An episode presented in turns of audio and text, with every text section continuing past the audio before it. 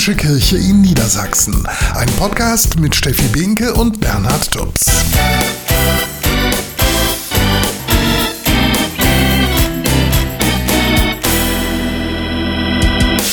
Herzlich willkommen zu unserem Podcast Mitten im Leben, die katholische Kirche in Niedersachsen. Pfingsten ist nach Ostern und Weihnachten das wichtigste Fest im Kirchenjahr. Das Fest des Heiligen Geistes. Ja, manchmal braucht man im Leben ja mehr Kraft, als man zu haben glaubt, und dann schafft man es irgendwie doch. Für die Ordensschwester Birgit Stollhauf aus Hannover ist genau diese Kraft ein Zeichen für den Heiligen Geist. Ich glaube, für mich ist der Heilige Geist oft so eine Energie, die so alles durcheinander wirbelt. Aber ich muss persönlich auch sagen, so der Heilige Geist, das ist sowas, so von Gott habe ich ein Bild, von, von Jesus habe ich ein Bild und beim Heiligen Geist merkt man immer eigentlich oft erst rückblickend, da war er wohl da, weil alleine hätte ich es nicht hingekriegt. Ja, Pfingsten, das ist das Fest des Heiligen Geistes. Pfingsten gilt aber auch als Geburtstag der Kirche. Ihr erinnert euch vielleicht, die Jünger von Jesus waren nach seinem Tod sehr verängstigt, bis sie durch den Heiligen Geist wieder Mut bekamen und von da an begannen, allen Menschen von ihrem Glauben zu erzählen. Und das war der entscheidende Moment, sagt Martin Tenge, der Personalchef im Bistum Hildesheim. Nachdem Jesus Christus in den Himmel aufgefahren ist, entstand ja so ein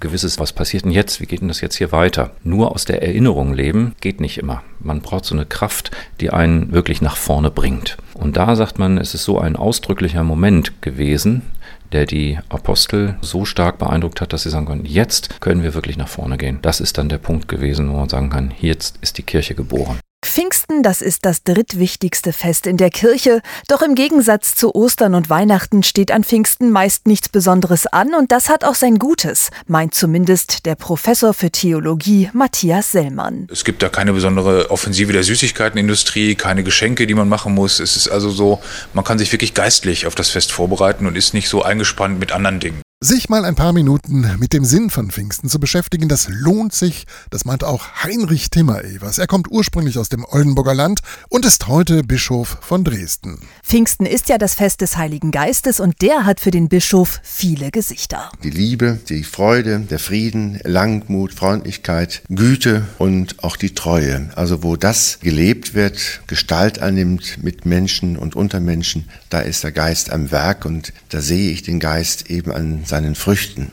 Pfingsten erinnert an ein Ereignis, von dem die Bibel erzählt. Nach dem Tod von Jesus wurden seine Jünger vom Heiligen Geist ermutigt, um in aller Welt von Jesus zu erzählen. Der Ausgangspunkt, nachdem Jesus gestorben ist, sind seine Anhänger traurig und verunsichert. Und dann passiert etwas Unerwartetes, das sagt der Hildesheimer Bibelwissenschaftler Dr. Christian Schramm. Ein Stürmen und Brausen und Toben, Geist in Form von Feuerzungen, der sich auf Menschen verteilt, die anschließend anfangen, in Ekstase zu reden, in verschiedenen Sprachen von allen Menschen verstanden werden, worauf sich letzten Endes dieses Pfingstfest gründet. Also die Ausstattung der Jüngerinnen und Jünger mit dem Heiligen Heiligen Geist. Und weil dieser Heilige Geist so schwer zu erklären ist, braucht es Bilder. Bilder vom Feuer, von der Taube oder auch vom Wind. Ich finde als Bild am besten wirklich den Wind. Das, was in Apostelgeschichte 2 auch beschrieben wird, wo gesagt wird, es ist ein Brausen, es ist ein Tosen, eben nicht greifbar, nicht sichtbar, spürbar und in Bewegung bringend. Denn mit diesem Heiligen Geist ist einiges in Bewegung gekommen, sagt Christian Schramm. Die Jünger haben keine Angst mehr und erzählen möglichst vielen Menschen von Jesus. Deshalb sagen viele Theologen, Pfingsten ist die Geburtsstunde der Kirche. Für den Bibelwissenschaftler hat Pfingsten aber durchaus auch eine aktuelle Bedeutung. Es wird in der Apostelgeschichte auch von so einem kleinen Sprachenwunder erzählt, dass alle Menschen, die da versammelt sind in Jerusalem aus allen Herrenländern, dass sich Menschen auch wieder verstehen können. Und das ist, glaube ich, so ein Aspekt des Pfingstfestes, der gerade auch in der heutigen Zeit, also wenn immer mehr Mauern und Zäune gebaut werden, dann ist das Pfingstfest gerade ein Fest, das dafür spricht, die niederzureißen.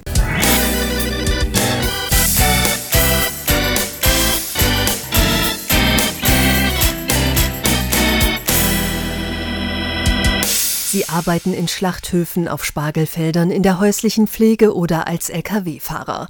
Arbeitsmigranten aus osteuropäischen Ländern. Die Männer und Frauen füllen bei uns oft Lücken in Bereichen, in denen Deutsche nicht mehr arbeiten wollen oder können. Grund ist die häufig schlechte Bezahlung mit all ihren Folgen, sagt Dr. Timo Freudenberger von der katholischen Arbeitnehmerbewegung im Bistum Hildesheim. Prekär arbeiten ist prekär leben. Teilhabe am öffentlichen Leben ist schwer möglich, wenn man schlecht bezahlt wird. Vorsorge für das Alter ist schwer schwer möglich, Planung von Familie und von weiteren Lebensabschnitten schwer möglich. Auch der Hildesheimer Bischof Heiner Wilmer hat vor wenigen Tagen auf die schlechten Bedingungen von Arbeitsmigranten aufmerksam gemacht, und zwar direkt an der A2 bei Peine weil wir damit unsere Solidarität ausdrücken mit den Menschen auf dem Fahrerbock, die aus dem Osten Europas stammen, die unter ganz schwierigen Bedingungen leben, die im Grunde genommen auch von uns ausgebeutet werden. Ohne deren Arbeit könnten wir hier unseren Wohlstand in Deutschland nicht aufrechterhalten. Ohne dem können wir auch nicht leben. Bischof Wilmer forderte faire Arbeitsbedingungen und eine angemessene Bezahlung für die Fahrer. Er dankte ihnen für ihren Einsatz und spendete einen Reisesegen. Eine Aktion, die gut bei ihnen ankam. Die Aktion mit dem Bischof, die er hier heute gestartet hat, die finde ich eigentlich recht gut. Es könnte ruhig mal öfters sein, dass ein paar andere Leute an uns Lkw-Fahrer denken. Es war eine wunderbare Veranstaltung, äh, von der ich sehr gerührt bin, mit welchem Respekt äh, man uns äh, gegenüber aufgetreten ist, wie herzlich das war. Das war eine wunderbare Veranstaltung. Die Veranstaltung fand im Rahmen der Pfingstaktion des katholischen Osteuropa-Hilfswerks Renovabis statt, die in diesem Jahr Arbeitsmigration aus Osteuropa thematisiert. Unterstützend war auch die Kolping-Jugend des Bistums Hildesheim dabei, sagt Franziska Kandorra vom Kolpingwerk. Wir sind hier, um den Lkw-Fahrern Danke zu sagen und das natürlich auch mit einer Suppe und einem Getränk dabei. Die Kirche fordert faire Arbeitsbedingungen für Lkw-Fahrer aus Osteuropa.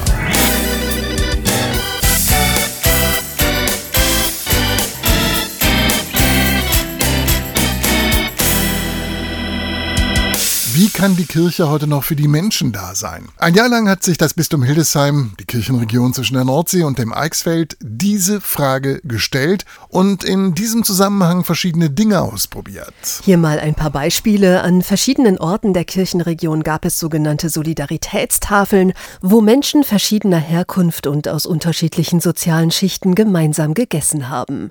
Außerdem hatte der Hildesheimer Bischof Heiner Wilmer die Menschen zum Pilgern eingeladen. Und es gab gab viele Gruppen, die dann zum Teil an einem Tag gepilgert sind, in der Gegend von Braunschweig oder um Göttingen herum. Das ist schon sehr, sehr schön, dass diese Idee des Pilgerns mit leichtem Marschgepäck unterwegs zu sein, mit anderen hier auch Schule gemacht hat. Ein weiteres Projekt, der andere Donnerstag, eine Initiative, die sich an den ersten Gemeinden orientiert. Die Jünger Jesu waren damals zusammen, sie beten miteinander und drittens, sie essen miteinander. Und dieser Dreischritt, das ist ein Schlüssel. Und wir haben inzwischen ungefähr 30 Orte, das ist schon richtig schön. Für den Bischof ist deshalb klar, die Kirche muss vor allem im Alltag der Menschen präsent sein. Vor allem an den großen Punkten des Lebens, wenn ein Mensch geboren wird, in die Schule kommt, wenn er sich verliebt, wenn er heiratet, wenn ein Mensch sich fragt, was kann mein Weg sein. Und das kann für ihn nur dann gelingen, wenn Seelsorgerinnen und Seelsorger sichtbar und ansprechbar bleiben. Und der Bischof ist überzeugt, die Kirche tut gut daran, sich Bündnispartner zu suchen. Ich bin fest davon überzeugt, dass die Zukunft jenen gehört, die in der Lage sind zu kooperieren. Für mich ist es wichtig, dass wir in der Politik, in der Wirtschaft Bündnispartner haben, die uns unterstützen in der Sorge für die Menschen, vor allem in der Sorge für jene Menschen, denen es nicht so gut geht.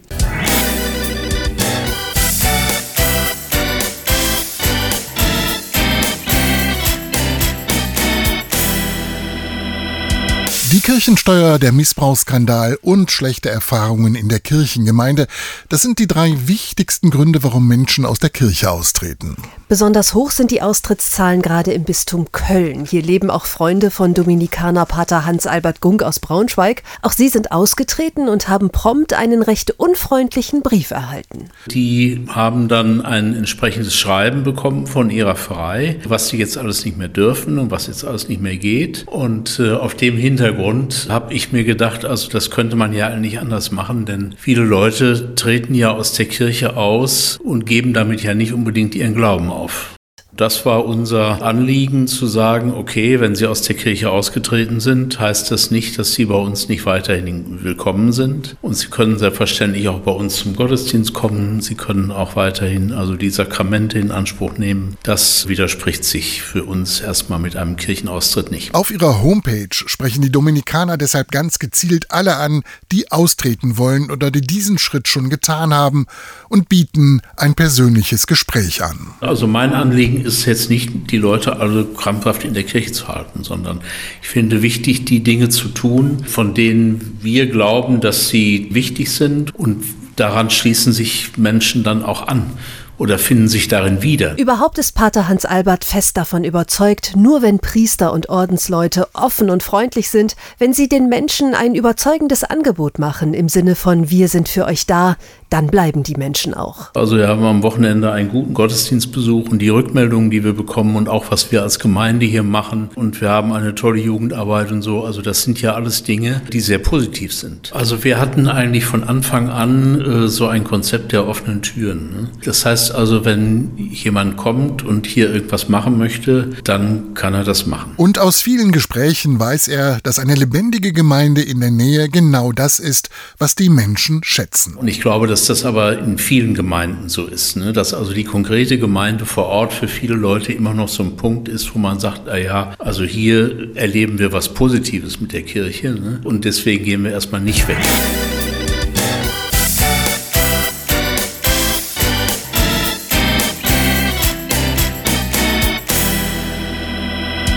Wenn ich das Wort Missionar höre, dann denke ich eigentlich sofort an einen Priester oder an einen Mönch mit Kutte. Missionare und Missionarinnen können aber offenbar ganz anders aussehen und sie können sogar verheiratet sein, so wie Ina Sasse. Die 35-Jährige aus der Nähe von Paderborn ist nämlich Missionarin und sie sagt: Berufung passiert wirklich im ganz alltäglichen Leben und ich bin sehr dankbar und froh darüber, dass ich verheiratet bin und dass ich meinen Mann an meiner Seite habe und das nimmt dieser Berufung quasi im Alltäglichen gar nichts weg, sondern es ist eine wunderbare Ergänzung zueinander. Eigentlich hatte Ina einen ganz normalen Job als Standesbeamtin, verheiratet ist sie auch. Zu einer Kirchengemeinde zu gehören, das war ihr immer wichtig. Dann hat sie vor ein paar Jahren die katholische Gemeinschaft Loretto kennengelernt und erfahren, dass es dort Menschen gibt, die als Missionare arbeiten. Also, das war jetzt nur eine Schnapsidee, ne? Ich habe das jetzt gar nicht, die kam mir so angeflogen wie so ein Schmetterling und dann habe ich da jetzt gar nicht gedacht, so, nein, Ina, du Missionarin, bestimmt nicht.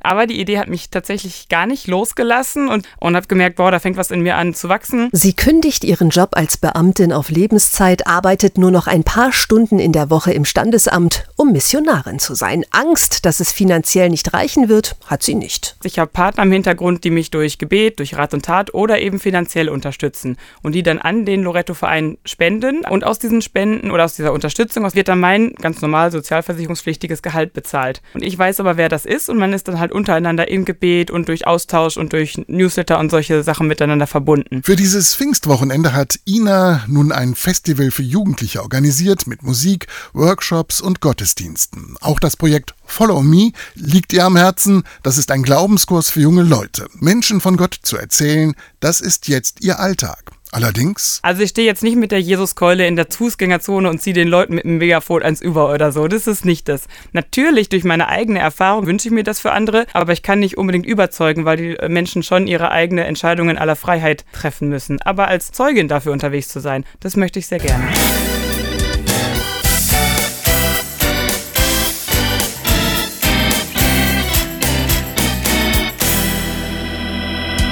Wahrscheinlich haben viele von euch eine Vorstellung davon, wie es in einem Kloster zugeht. Da leben Mönche oder Ordensfrauen zusammen, sie beten, manche sind das Zentrum einer Kirchengemeinde, andere produzieren auch, da ist vom Bier über Gewänder bis zum Metallbau alles Mögliche dabei. Tatsächlich können aber auch Menschen, die sonst ein ganz alltägliches Leben führen, als sogenannte Oblaten mit einem Kloster verbunden sein. Oblate, das heißt so viel wie hingegeben. Auch Andreas Weiser, Lehrer aus Hannover, hat gemeinsam mit fünf anderen Männern und Frauen versprochen, sich an ein Kloster zu binden, an die Zeller St. Benedikt in Hannover. Wir wollen in unserem Leben immer mehr Christus nachfolgen und wir wollen es einfach nicht einfach so tun, was ja jeder privat machen könnte, sondern wir wollen es eben gezielt machen. Und gezielt heißt in dem Fall auch unter Berücksichtigung der Regel des heiligen Benedikt. Die Mönche im Benediktinerkloster leben nach der Regel des heiligen Benedikt, die bekannt ist unter dem Schlagwort Ora et Labora, bete und arbeite. Tatsächlich sind die 1500 Jahre alten Texte natürlich viel umfangreicher. Andreas liest täglich darin. Dann ist natürlich für mich als moderner Mensch im 21. Jahrhundert die Frage, was heißt das für mich heute? Genau darüber tauscht er sich regelmäßig aus mit den anderen fünf Oblatinnen und Oplaten und mit Bruder Nikolaus Nonn, der die sechs begleitet. Für ihn ist diese Gruppe mittlerweile wie ein Freundeskreis. Ein Freundeskreis sicherlich ein großer Freundeskreis mit einer verbindlicheren Anbindung an uns. Wir sind eben nur zu dritt hier und manchmal brauchen wir auch Hilfe. Und dann tut es gut, einfach Freunde sich im Rücken zu haben, die sagen, okay, wir packen mit an. Sich gegenseitig unterstützen, über den Glauben reden und herausfinden, was der für den Alltag bedeutet, all das könnte Andreas auch einfach so tun. Er sagt aber, wir, wir alle kennen das mit so unverbindlichen Vorsätzen, die man hat, die bleiben irgendwann auch mal schneller auf der Strecke. Wenn man hingegen eine Gemeinschaft hat, ein verbindliches Versprechen, dann ist die Erinnerung, vielleicht doch wirklich auf dem Weg zu bleiben, doch nochmal eine konsequentere. Hildesheim aus dem Blickwinkel eines Obdachlosen zu sehen. Zu dieser ungewöhnlichen Stadtführung lädt die Hildesheimer Vinzenzpforte ein, in der bedürftige Menschen täglich Hilfe, ein Frühstück und ein Mittagessen bekommen. Eine Idee der Leiterin dieser Begegnungsstätte, Jeanne Goller. Die Aktion soll die Teilnehmerinnen und Teilnehmer mit ganz konkreten Fragen konfrontieren, sagt sie. Was können wir konkret von Menschen, die auf der Straße leben oder mal gelebt haben, lernen? Wo sehen wir Dinge nicht? Wo wissen wir Sachen nicht? Wie können wir Lehrende von Menschen sein, die es nicht so gut im Leben haben. Das Projekt Street Smart soll schon bald starten, so erklärt es Claude Engelebert, Sozialarbeiter in der Vinzenspforte. Das Ziel soll sein, dass jeder, der so eine Stadtführung nachher mitmacht, dass der auch einen neuen Blick kriegt für verschiedene äh, erstmal nichtssagende Orte, aber vielleicht nachher sehr, sehr spannende Orte. Der Sozialarbeiter weiß, wohnungslose und bedürftige Menschen werden in unserer Gesellschaft häufig übersehen und damit auch ihre Kompetenzen und Fähigkeiten. Mit dem Projekt will er diese verborgenen Talente deshalb aufspüren und für alle sichtbar machen. Was ich hier bei den Gästen jetzt der Vinzenspforte machen darf, ist äh, nach Talenten forschen und natürlich nach spannenden Geschichten in und um Hildesheim herum. Bei seinen täglichen Gesprächen mit den Gästen der Begegnungsstätte macht er den Frauen und Männern Mut, anderen die Stadt aus ihrer Sicht zu zeigen. Und er weiß, dass sie viel zu berichten haben. Vor zwei Wochen stand ich mit zwei Gästen hier vor der Tür und, und habe eine Geschichte nach der anderen gehört, zum Beispiel brüchigen Lebenslauf oder Erfahrungen mit Obdachlosigkeit. Die wussten ganz genau, genau, was sie mitteilen wollen. Geschichten, die teilweise unter die Haut gehen und die es wert sind, viele Menschen zu erreichen. Das Projekt Street Smart soll das ermöglichen. Seit 2010 lädt das katholische Bonifatiuswerk überall in Deutschland Kinder zu einem Aktionstag in den Zoo ein. Jetzt gerade nach Hannover. Mit dabei war auch der Chef des Bonifatiuswerks Georg Austen und der hat den 350 Kindern auch gleich mal sein Lieblingstier verraten. Mein Lieblingstier ist der Esel. Nicht, weil man, wie man manchmal sagt, weil er störrisch ist, er ist ein Lastentier. Manchmal komme ich mir auch vor wie ein Esel. Ganz anders der Hildesheimer Bischof Heiner Wilmer. Er steht auf Kamele. Ein Kamel ist auch viel ruhiger als ein Esel. Ich persönlich bin eher ein ruhiger Typ. Ich denke langsam. Unter dem Motto Die Tiere der Bibel feierten die Kinder einen Gottesdienst im Prunksaal des Maharaja neben dem Tigergehege. Gott sei Dank, Halleluja, Gott sei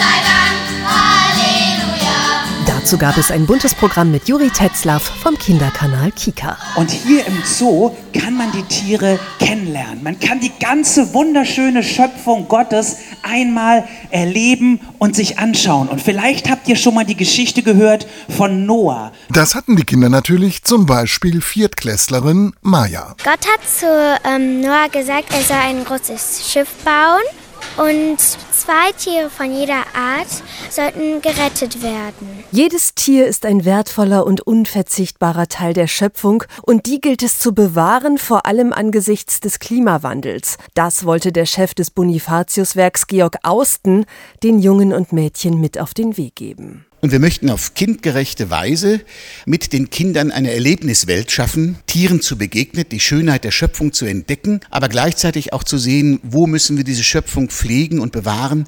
Und dafür sind Kinder sehr wach. Wie wach die Kinder waren, das konnten sie anschließend bei einer Rallye durch den Zoo beweisen und natürlich hatten sie dabei jede Menge Zeit, sich ihre Lieblinge in aller Ruhe anzusehen. Mein Lieblingstier sind Eisbären. Mein Lieblingstier ist der rote Panda. Ein Pferd. Ein Esel.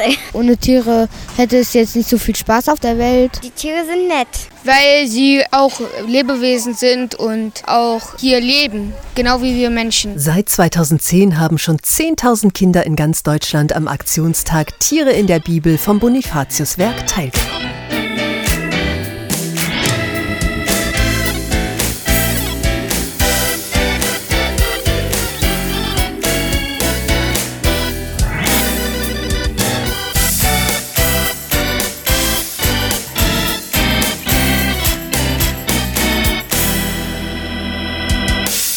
Sie arbeiten in Schlachthöfen, auf Spargelfeldern, in der häuslichen Pflege oder als Lkw-Fahrer. Ohne Arbeitsmigranten aus osteuropäischen Ländern wären viele Jobs hierzulande nicht besetzt. Die Männer und Frauen füllen Lücken in Bereichen, in denen Deutsche nicht mehr arbeiten wollen oder können. Dass sie als Leistungsträger anerkannt und geschätzt werden, das ist das Ziel der aktuellen Pfingstaktion des katholischen Osteuropa-Hilfswerks Renovabis. Natürlich, Arbeitsmigration ist zunächst mal ein selbstverständlicher Bestandteil jeder modernen Gesellschaft. Menschen dürfen wählen, wo sie arbeiten wollen. Der Punkt, auf den Renovabis hinaus will, ist ein anderer. Kein Mensch sollte aus wirtschaftlicher Not heraus sein Land verlassen müssen, um woanders einen schlecht bezahlten Job anzunehmen, um so seinen Lebensunterhalt zu verdienen. Denn es ist oft die Sehnsucht nach einem besseren Leben, die die Arbeitsmigranten antreibt. In Rumänien zum Beispiel haben 50 Prozent der Ärzte, die in den letzten Jahren dort ausgebildet worden sind, ihr Land gen Westen verlassen. Ein anderes Beispiel die sogenannten Euroweisen. Rund 300.000 Frauen aus Osteuropa arbeiten in Deutschland in der privaten Pflege.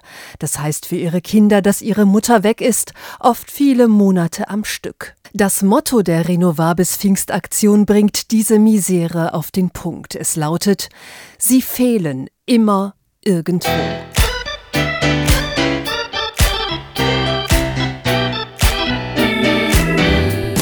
Und das war unser Podcast. Wir sagen danke fürs Zuhören und freuen uns schon auf das nächste Mal.